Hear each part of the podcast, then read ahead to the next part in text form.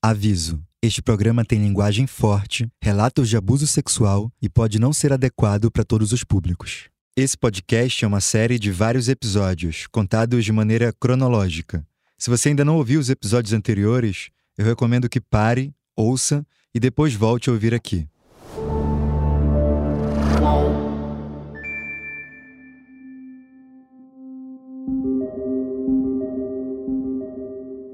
Como estava a cabeça dela, a garganta, o estômago, o espírito?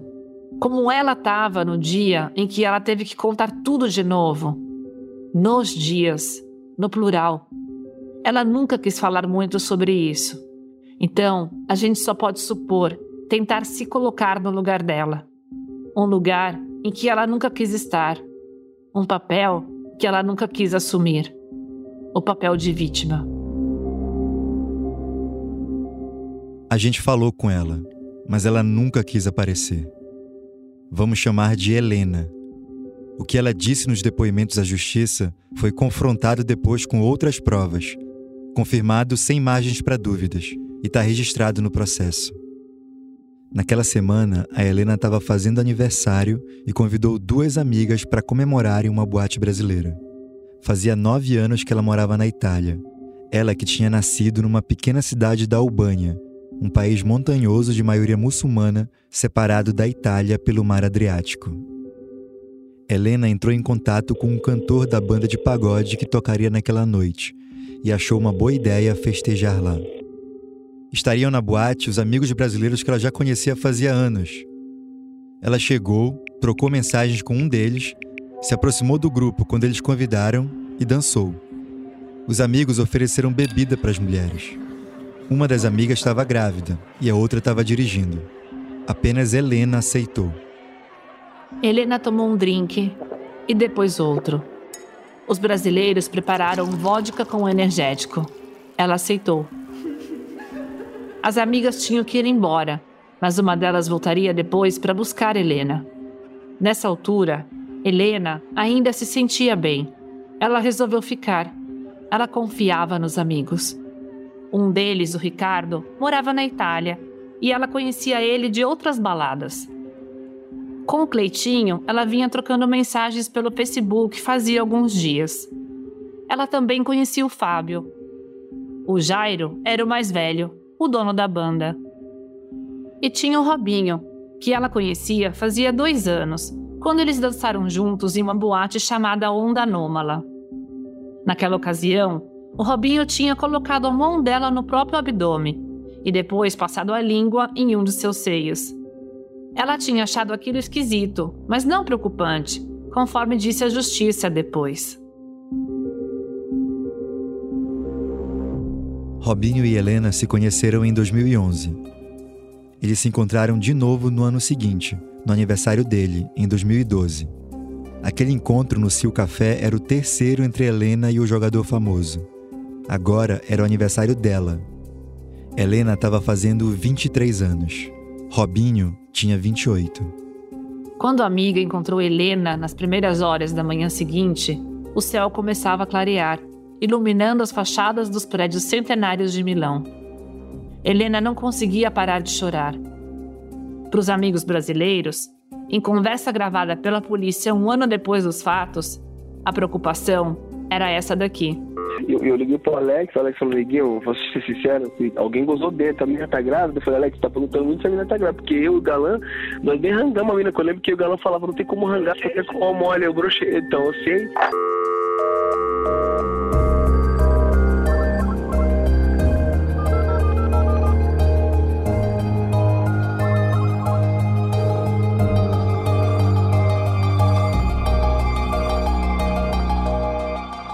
UOL Sport Histórias, temporada 4 Os Grampos de Robinho.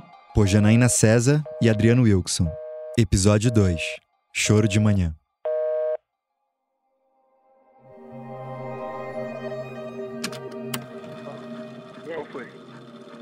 Quando a polícia começou a gravar as ligações dos amigos do Robinho, as lembranças dos brasileiros sobre a noite com Helena já eram um tema recorrente nas conversas do grupo. Depois de ser resgatada por uma amiga, ela voltou para casa querendo esquecer o que tinha acontecido. mas não conseguiu. Ela desabafou com as amigas e com um colega de trabalho. Todos foram chamados a depor e confirmaram ter ouvido de Helena o relato do abuso. Ela também foi procurar os agressores. Nos dias seguintes, ela mandou mensagens para o Cleitinho e para Ricardo Falco e avisou que faria a denúncia. Falco tentou convencer ela do contrário, mas ela persistiu. Quando deu seu depoimento ao Ministério Público em julho, Helena se esforçou para lembrar dos detalhes. Ela reconheceu por fotos os amigos que estavam na festa, Cleitinho, Rudinei e Fábio Galan. Ela apontou um deles, o personal trainer Alex, como o primeiro a forçar uma aproximação. Mais para frente, nesse episódio, a gente conta mais detalhes sobre como ela encarou essa situação. Quando soube da investigação, o Robinho ligou pro Alex, que já tinha voltado pro Brasil. O personal trainer estava em casa depois de sair de um churrasco na Praia de Santos. Oi. Fala, Major. Tranquilo, irmão? Fala, Major. O que fala aí? Major...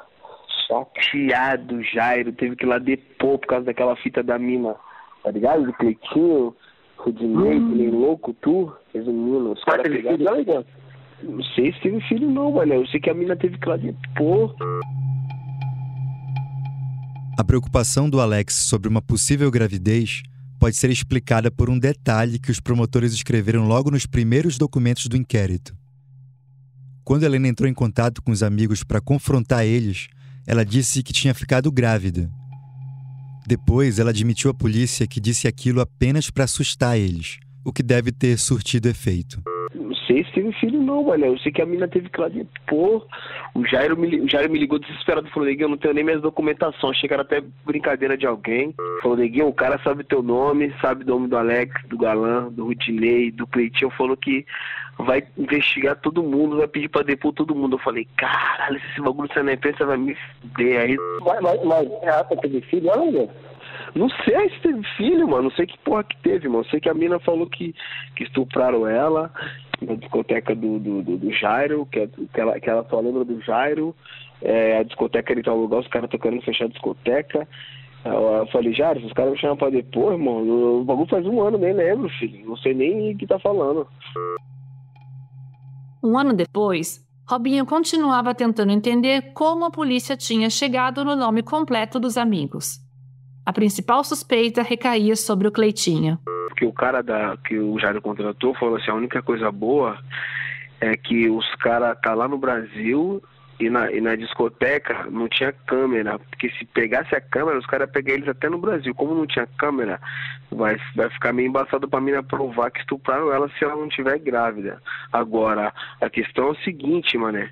A questão é que o Cleitinho ficou trocando uma ideia com a mina, a mina foi pelo Facebook, pegou todo mundo, pegou tu, a Léa. Eu falei, como que a mina sabe, como que o cara sabe o nome de vocês?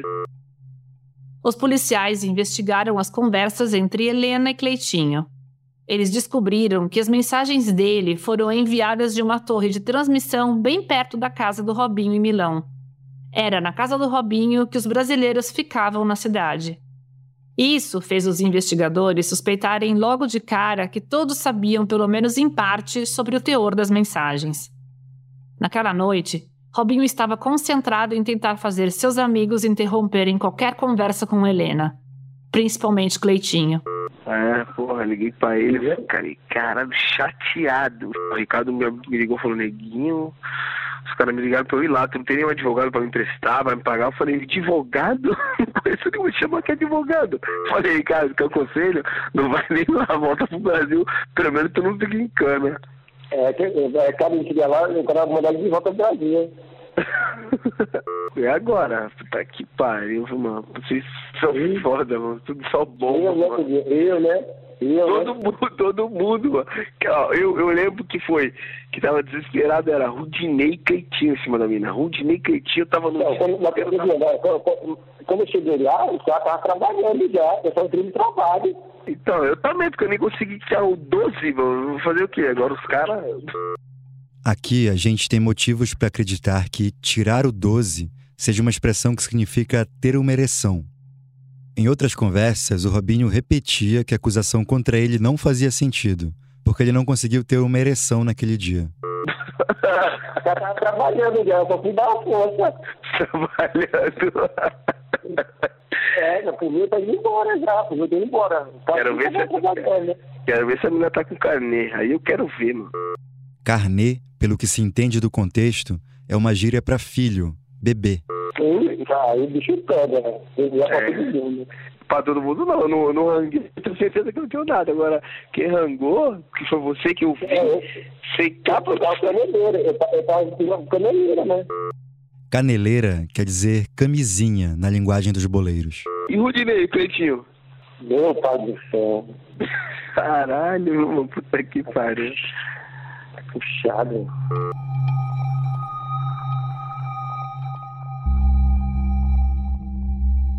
Helena não estava grávida, mas essa possibilidade assustou os amigos brasileiros. Na visão deles, seria a única forma dela conseguir provar o que tinha acontecido. De fato, o Cio Café não apresentou imagens que pudessem mostrar alguma coisa, mas a polícia descobriria outras provas que os amigos ainda não conheciam. No escuro, eles especulavam e tentavam amarrar o que diriam em seus depoimentos. Depois de desligar com Alex, Robinho conseguiu enfim falar com Fábio Galan. Galan é um amigo de infância de Robinho, que costumava levar ele para trabalhar como seu personal trainer nas viagens que fazia pelo mundo da bola. Mas em 2013, o Galan passou em um concurso público e se fixou na Baixada Santista. Hoje ele é professor de educação física da rede municipal de São Vicente, uma cidade do lado de Santos. Fala, velho, Rob. Fala, Major. Tá podendo falar, irmão? Saudade, Major. O que que manda, parceiro? Tudo bem? Chateado, chateadíssimo, Major. O que aconteceu, Major? Não, pô. Tá podendo falar? Tá, tá podendo falar? Tá com tempo pra ouvir? Tô bastante, tô aqui na praia e até Mas- Mas... cantam. Tá Major. O cara, o cara chamou, o cara chamou o Jairo lá pra depor por causa do bagulho do Cleitinho da mina que oito caras comeram a mina, o Jairo Tá desesperado. louco, Neguinho. Falando, filho. O Jairo Caralho, chamou, essa merda aí? chamou o Jairo pra depor, falou quem que tava no dia, o que que você fez. Já tem o nome de todos. Fábio Cassis vento? Não, mas o cara, mentira, o mentira, cara- mentira. Ela só isso meu filho, pô. O cara já tinha os nomes tudo. Fábio Cassis que, porque o Cleitinho ficou falando com a mina no Facebook. É Alexandre da Silva, Cleiton Santos. Resumindo, eu falei, Jário, esse bagulho sai na imprensa, como que se os caras, bem que foi agora, se os caras virem pra cá, chegando na alfanga no, no aeroporto, os caras aguentam eles, chateado. E o cara já ligou Fala Pouco também, Fala Pouco lá de pô. Fala pouco, como a gente contou no episódio anterior, é o apelido de Ricardo Falco, o motorista que morava em Milão naquela época. Que isso? E, e tu acha que vão chamar a gente pra depor também no negócio? É, eu certeza, vocês estão no Brasil. Se o cara chamar, vocês estão no Brasil. Agora, eu, eu, eu que tô aqui, meu medo é sair na imprensa essa porra, porque o cara, o Jairo foi lá, o cara falando pro Jairo assim, dá o telefone da- de quem tava. Quem é que tava? O Jairo, não, o Robin tava com a esposa dele e tal, porque o, o- aí dá o telefone da esposa dele, dá o telefone de... Tiro pela reta, mano. Tiro pela reta, caralho. Mas então, o cara, a a mina da mina já deve ter falado, né, galera? O Cleitinho falando com a mina no Facebook, boleirando que era meu irmão, que me conhece, o caralho, entendeu? Aí o... Depois de se recuperar do choque inicial, Galan se mostra preocupado com o impacto que essa notícia pode ter na carreira do amigo. Robinho também estava preocupado com isso. Enquanto tentava se eximir de qualquer erro naquele dia, ele apontava para os amigos, principalmente para Cleitinho, que teria até ejaculado na vítima. Os trechos a seguir foram destacados pelo Ministério Público como, abre aspas, declarações heteroacusatórias, ou seja, declarações em que Robinho acusa outra pessoa. Olha, eu tô, eu tô rindo de nervoso, cara. Puta que pariu, mano. Porra, né? A preocupação é contigo, né, neguinho? E o Alex Porra. também falou, eu, eu liguei pro Alex, o Alex falou, Neguinho, vou ser sincero, alguém gozou dentro, a menina tá grávida, eu falei, Alex, tá perguntando muito se a menina tá grávida, porque eu e o Galã, nós nem rangamos a menina, que eu lembro que o Galã falava, não tem como rangar, porque é com mole, eu brochei, então eu sei, só que a menina falou que seu Cleito, e seu Rodinei e seu Alex pegaram ela à força. Caralho, mano. E quem jogou dentro, hein? Acho que foi o Cleitinho, né? O mais duro. O mais duro. Quatro caras como é de um duro. Imagina, o duro. imagina. que em algum momento os caras falaram teu nome, não? Falou, pô. Falou que a mina falou meu nome. Falou que era, que era amigo, do, amigo do Robinho. Acho que foi o Pretinho que falou. Depois de um ano que acabou Um o ano. negócio. Vê como que a justiça é lenta, mas É. quando funciona também, porra, vai dar uma merda É. isso aí, hein? Essa conversa aconteceu em janeiro de 2014. Em outubro do ano anterior, Robinho tinha sido convocado de novo pela seleção depois de ficar quase dois anos sem vestir a camisa amarela. Agora, ele temia que o escândalo prejudicasse suas chances de jogar a Copa do Mundo, que aconteceria dali a alguns meses. Eu tô com medo de se não sair na imprensa, tá ótimo, tá ligado? Amigos de Robinho pega a mina força na Itália. Olha que fase. Pô, isso é um prato cheio, cara. Pagou o É. É louco, pô, coisa de Copa, não faz isso não, aqui, pô. pô. Como É, não- na prefeitura. A primeira notícia sobre a acusação contra o Robinho só surgiu na imprensa italiana em outubro de 2014, quando Robinho já estava no Brasil defendendo o Santos. Ele acabou não sendo convocado para a Copa, mas não por causa da acusação de Helena, e sim porque não vinha jogando como titular do Milan quando o técnico Luiz Felipe Scolari fechou a lista. A carreira dos amigos também parece não ter sido prejudicada. Eles ficaram todo esse tempo anônimos, com exceção de Ricardo Falco, que foi condenado junto com Robinho. É, então tem, tem que combinar de falar a me- a me- a mesma versão todo mundo, cara. É. assim, não, não, não adianta mentir. Tá? Tem que falar. aí- ó, Olha quem tá do meu lado, o Rodinei. Galan se refere a Rodinei Gomes da Silva, outro dos homens que estavam naquela noite no Cio Café. Assim como Helena, Rodinei também comemorava seu aniversário naquele dia. Todo mundo tem que falar a mesma versão. Não adianta mentir. Tipo assim, não te envolver. Mas assim, ó, realmente, saiu eu, saiu fulano, ciclano. É. E ela foi por livre e espontânea vontade. E em nenhum momento ela, ela chorou, nada disso. Ela que, que chamou a gente, tem que meter assim ainda. Porque É. mentir, falar que nem conhece, pô, É. não tem câmera no negócio, né? Tá assim, Não, Não pegou. cara, o Jairo, tá, o Jairo, o dono da discoteca tá bolado com ele que estão tentando fechar a discoteca. Se não der o vídeo, vai fechar. Se não der o vídeo pra mina pra investigar, vai fechar a discoteca por causa do velho Jairo. O velho Jairo desesperado, desempregado. Caralho, que pique, hein, mano. Depois de É. um ano, cara. Viu, Ana? Aí porque os caras estão falando, então tudo bem. É que o Jairo falou que não vi nada, só vai lá pra tocar.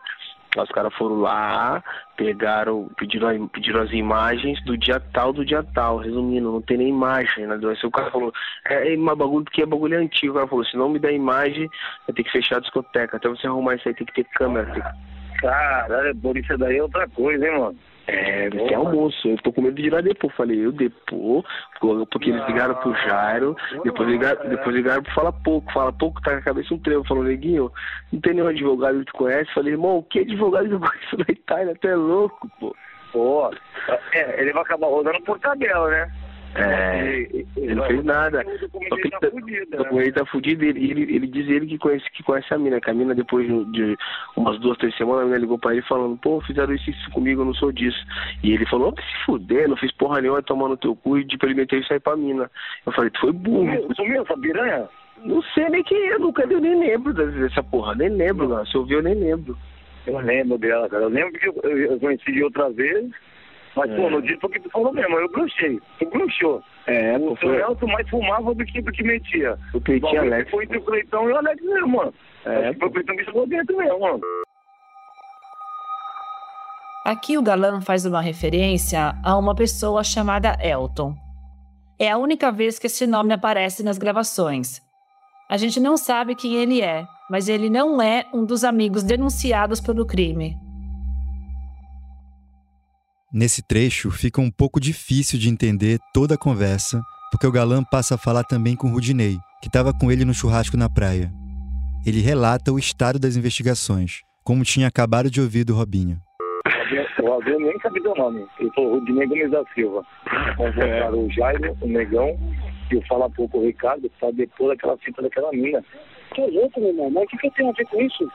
Ele também arrancou o dinheiro, porra. É. que Brasil não pode levantar. Fudeu fácil. Neguinho, não joga na responsa não, pelo amor de Deus. Primeira preocupação nenhuma, não dá merda pra ti. É. depois eu digo, né? Ninguém quer ser preso também, né? Não, ser preso vocês não vão. Foi, foi, o problema vocês não, vocês não poderem vir pra Europa. Preso na Bolívia, seis meses. Perder praia, perder tudo, salário, mega, quase tudo. foda, né? Depois de um ano tá respingando ainda, né? É foda, aqui na Europa, aqui na Europa, eu juro por Deus, mano. Aqui na Europa eu não, eu não vacilo mais não, mano. Isso porque eu tô sossegado agora, que o bagulho tá respingando faz um ano, pode ver como que é as coisas, eu tô sossegadão. Então eu perguntou pro aniversário do neguinho, eu falei, pô, se alguém for subir, vai ser de casal, se o ninguém tá de boa e tal, a gente até comentou isso daí. É. tá sossegado, menino. Só que tem merda que a gente fez lá atrás, que é É, respinga, cara. Tamo limpando, tamo limpando, vai limpar tudo, vai limpar, vai limpar se Deus Pô, quiser. tomara que limpe, né? Passar antes logo pra limpar de uma vez. Galan e Robinho queriam limpar o que tinham feito no passado. Mas os investigadores italianos tinham outros planos. A gente vai contar os passos seguintes dessa investigação depois do intervalo.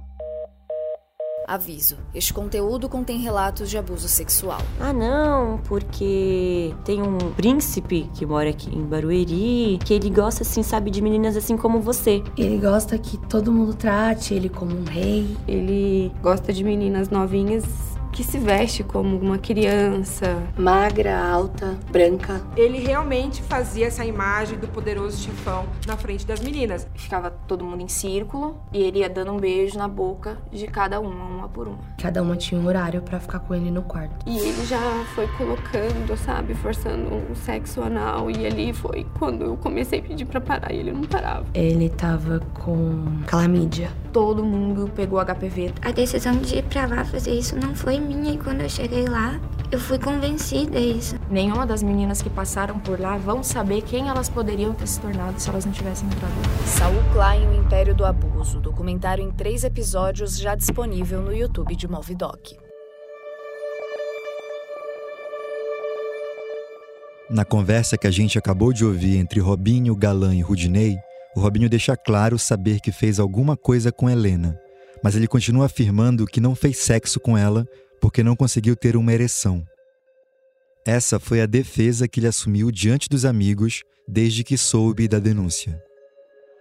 No dia seguinte a essa ligação, Robinho entrou em campo contra o Sassuolo, com um manto de neblina sobre o estádio. O time não estava bem no campeonato e jogava fora de casa contra uma equipe que tinha voltado para a Série A naquele ano.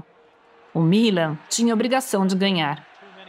Robinho marcou um gol logo nos primeiros minutos de jogo. Doesn't do so. Wabinho now in front of the goal. Wabinho! After eight minutes of football played, AC Milan bang in charge of this match. O atacante Mário Balotelli marcou outro. O japonês Keisuke Honda fez sua estreia, mas o Milan perdeu de virada por 4 a 3 para o time da casa. Depois da partida, o técnico Massimiliano Allegri foi demitido. Por lugar dele, o Milan contratou o ex-jogador holandês Clarence Seedorf. Fora de campo, Robinho tentava manter seus planos na vida pessoal. Ele queria rever os amigos que estavam no Brasil e fazer com eles mais uma grande festa e uma balada de Milão. Robinho estava de mudança. Ele tinha acabado de conseguir uma casa maior, bem perto do estádio San Siro, e estava reformando na expectativa de receber os amigos. Ele comentou isso com o preparador físico Fábio Galan. Vocês vão ouvir sim, tomara que vocês consigam ouvir agora, que o cara demorou pra entregar a chave, o Niltinho tá pintando a casa, a discoteca eu já vi a mais fácil de fazer, que é só botar o acústico e botar as coisas, só que agora o cara tá fazendo o bagulho da cozinha dos quartos, tá ligado? Mas se vocês não der pra ver no meu aniversário, vocês vão vir certeza, pô, passar uma semaninha, só vocês escolher o dia e Mas eles estavam com medo de ter algum problema na imigração por causa da denúncia que pesava contra eles. Essa chamada que você vai ouvir agora é entre Robinho e Alex, o jogador de futevôlei. Europa não é igual ao Brasil, tá ligado? É foda. É, tô ligado, mas o, ela falou, o que pode acontecer é que lá mudar você de volta. Só isso. Não tem, não tem o que tá acontecendo. O que acontece? Eu, eu imagino, porque a minha amiga, tá, ela, ela, ela tá falando, ela falou um ano atrás, teve assim, não tem como me provar que a gente fez nada, entendeu? É, exatamente, só que deu, deu o nome todo, porque como o cara tinha teu nome todo? O meu medo é cantar teu nome Então, todo lá. Essa aparente tensão não impediu os amigos de fazerem piada sobre a noite que tinham vivido um ano antes. No dia 16 de janeiro de 2014, o Robinho estava de bom humor. Na noite anterior, ele tinha marcado um gol de peixinho na vitória sobre o Spezia, pela Copa da Itália. Ele estava no carro quando recebeu uma ligação do pagodeiro Jairo. Jairo fala em italiano, fingindo ser da polícia. Buonasera. Buonasera. Senta, chi è la questura? É o Robson de Souza. Cleitinho, Cleitinho, Alex. Pode botar em galera. Pode botar. Mas, ó, não Falei precisa que- me perguntar nada, eu já sei o nome de todos eles. Foram eles que fizeram. É, Doutor, eu não sei de nada. São Doutor, eles. não sei de, doutor, eu não sei de nada, eu não queria falar, mas foi eles mesmo. Eles comeram a mina sem capa ainda. Acho que o, Rick fala, o Falco tá no meio também. Ó, Ale- eu tô chegando na tua casa, ó, o Alex pra mim. É, a menina tá grávida, aí eu, aí eu botei pilha nele e falei, pô, ela tá, mano. Tu comeu? Ele, caralho, acho que eu comi, mano. Eu falei, tá vendo? Tá vendo? Né? Ele é tão burro, ele é tão burro que o bagulho faz um ano, se ela não tivesse grávida, já tinha nascido há muito tempo, a cabeça chata dele, de Paraíba. Ele é burro mesmo, né, Major? É burro, vai até burro. Se tivesse grávida, não tinha nascido, não.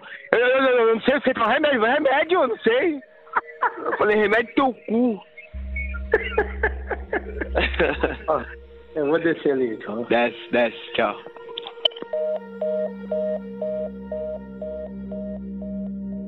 Os amigos brasileiros especulavam sobre o desenrolar das investigações, mas eles não tinham como saber que naquele momento, em janeiro de 2014, os investigadores já sabiam muita coisa sobre o caso.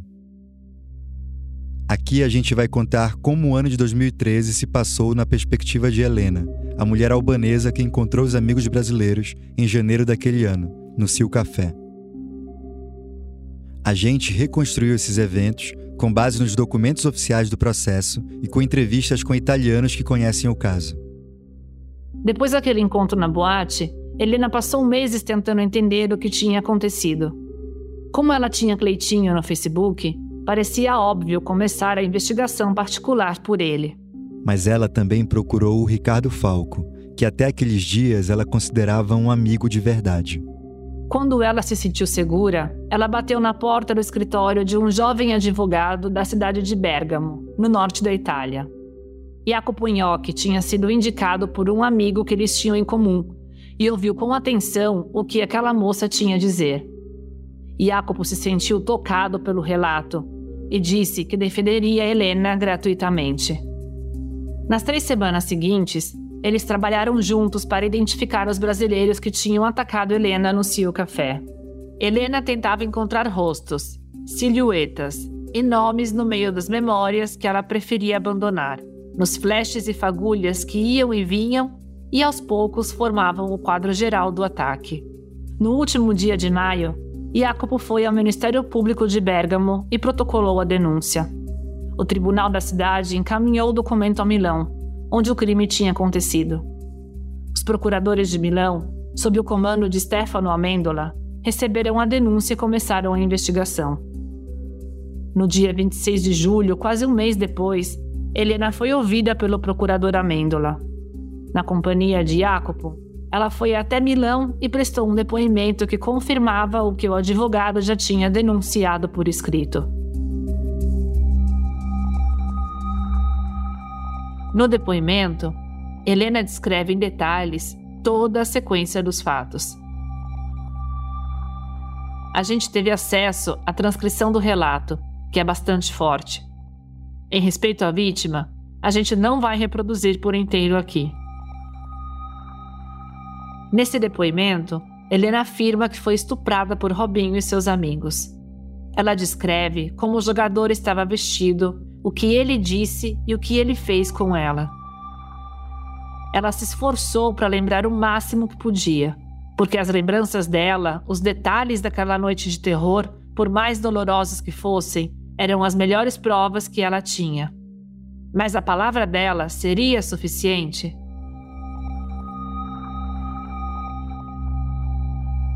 Em novembro, Stefano Amendola pediu e a juíza Alessandra Simeon autorizou que a polícia começasse a escutar e a gravar conversas nos celulares dos principais suspeitos e testemunhas do caso.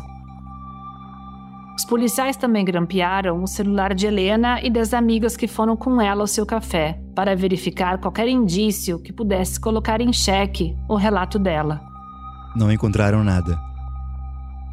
Mas no celular de Robinho, eles encontraram muita coisa. No dia 24 de janeiro, eles encontraram a conversa que a gente vai mostrar a seguir, que começa com mais uma brincadeira entre o pagodeiro Jairo e Robinho. Era pouco mais de 5 da tarde de uma sexta-feira e o Robinho estava no centro de treinamento do Milan, saindo do treino. Jairo liga pro amigo para desejar feliz aniversário. Bunda Nela de merda. Bunda de chuchu. Aí, parabéns, viu, cuzão? Vacilão. É amanhã, seu trouxa. É amanhã, seu trouxa. É tua bunda, rapaz. Tá? É 24, irmão.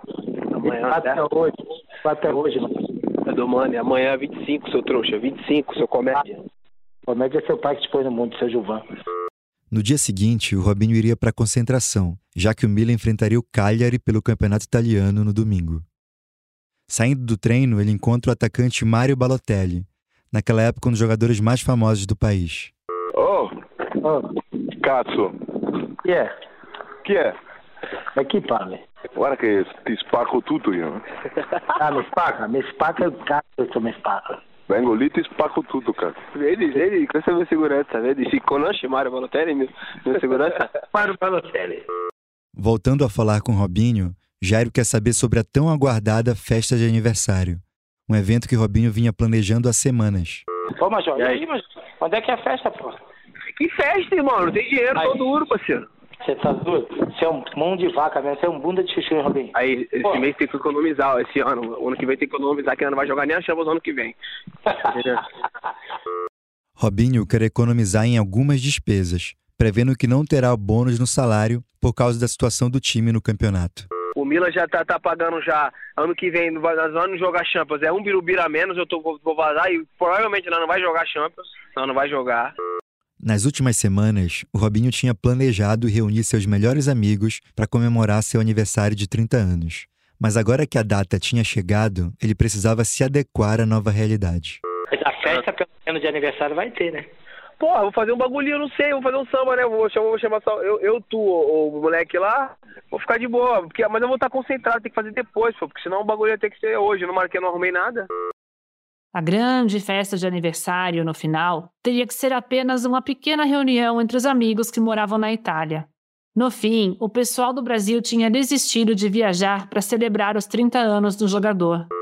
Então, os caras os cara acho que vão vir o mês que vem, porque eles estão meio de ir pra cadeia. ele, não, ele não pode mais pisar na Itália, não, mas tu pode, falei pra ele. A festa de aniversário de Robinho foi um tema recorrente nas conversas dos amigos durante todo aquele mês. Os policiais, promotores e juízes que se debruçaram sobre o caso ouviram horas e horas sobre os planos de viagem dos amigos, o medo que eles tinham de serem pegos na imigração, as consultas que fizeram sobre a segurança nos aeroportos. Me ligaram privado, retrasado, eu falei, pronto, fudeu. A sorte é que eu tirei você da parada. A sorte é que eu É, não vai tirar, não vai tirar, pô. Não vai... Olha lá, tá vendo? Você é meu parceiro, pô. Não, mas eu não tenho porra nenhuma, vocês me ligassem, eu ia falar frate, io ero lì, eh, hai capito? Io ero lì con Jairo, meu fratello, dopo sono andata a casa. Acabou, vai falar o que pra mim, pô? Neste trecho da ligação, Robinho fala em italiano o seguinte: Eu tava lá, eu tava lá com o Jairo, meu brother, e depois fui pra casa.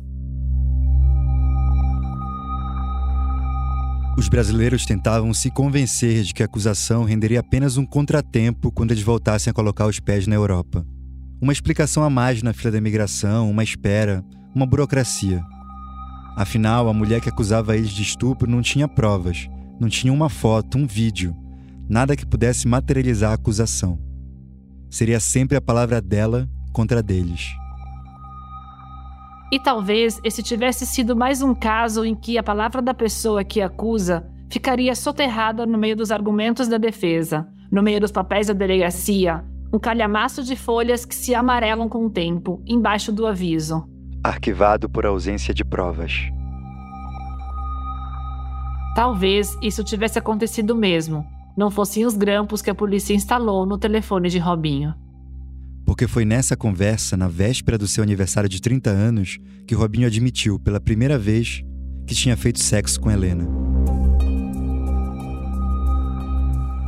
As palavras saíram daquela ligação e foram direto para a denúncia que o procurador Amêndola apresentou à justiça. Eu, a nega também. Eu te Eu não, pô. Eu tentei, eu tentei. Eu só tentei, só fiz a tentativa. Agora, eu só tentei. Agora era a palavra dela e a palavra dele, juntas. Dizendo a mesma coisa. Mas peraí, eu vi que você pôs o pau na boca dela. Isso aí não é transar. Isso aí não é transar. Eu vi. Isso aí não é transar. Robinho achava que o que ele fez naquela noite não foi forçar sexo com uma pessoa incapaz de dizer não. Nos primeiros dias após saber da denúncia, ele achava que sexo oral não é sexo. Talvez ache até hoje. Mas a justiça da Itália achou o contrário. No próximo episódio de Os Grampos de Robinho. Fala, velho, Rob. Fala, irmão, tá sozinho? Tô, tô sozinho, tô na praia. O que que manda? Malzão, mané. Tô malzão, mané. O que aconteceu, neguinho? O cara me ligou, mané. Mandou ir lá depor. Falou que a, mulher- que a menina falou que você estupraram a menina, que eu tava junto, tá ligado? Aí a polícia teve que vir aqui em casa investigar, tá ligado? Malzão. Minha mulher já vai vazou pro Brasil, a avião vai sair fora hoje. Já viu a passagem de carro. Caralho, neguinho. Esse foi o segundo episódio da quarta temporada de UOL Sport Histórias, Os Grampos de Robinho. A gente conversou com o Robinho e os amigos dele para ouvir o que eles têm a dizer sobre as gravações apresentadas nesse podcast. Eles falaram com a gente, mas até a publicação desse episódio, eles preferiram não dar entrevista. Se você é uma das pessoas citadas nesse podcast e gostaria de falar com a gente, pode escrever para uolsporthistórias@uol.com.br. Eu vou repetir: uolsporthistórias@uol.com.br. Nesse e-mail você também pode enviar comentários, sugestões, críticas e elogios dessa e de outras temporadas do podcast. Junto com os episódios, a gente está publicando reportagens em texto que trazem conteúdo adicional sobre essa investigação. Você pode encontrar essas matérias no UOL e nas redes sociais do portal. Se você não conheceu o podcast UOL Sport Histórias, eu sugiro que você procure as outras temporadas no UOL ou na sua plataforma preferida. Em cada temporada, a gente conta uma história diferente, investigada e narrada pelos jornalistas do UOL. E claro, se você está gostando desse programa, compartilhe nas suas redes e indique para os amigos. Isso ajuda muito e a gente fica muito agradecido. UOL Sport Histórias, Os Grampos de Robinho. Tem apresentação, pesquisa e roteiro de Adriano Wilson e Janaína César. O desenho de som e a montagem são do João Pedro Pinheiro. Trilha sonora original de João Pedro Pinheiro. Trilhas adicionais do Epidemic Sound. A produção é de Adriano Wilson, Janaína César e Natália Mota. O design é do Eric Fiore. Motion design de Leonardo Henrique Rodrigues. Direção de arte de Gisele Pungan e Renê Cardilho. Coordenação de Bruno Doro e Juliana Carpanês. O podcast é um produto de Wall Prime, com coordenação de Diego Assis, Leonardo Rodrigues e Patrícia Junqueira. O projeto também conta com Antoine Morel e Vinícius Mesquita, gerentes de conteúdo, e Murilo Garavello, diretor de conteúdo do UOL. Esse episódio usou áudios dos canais no YouTube da Série A, o campeonato italiano, e do Milan.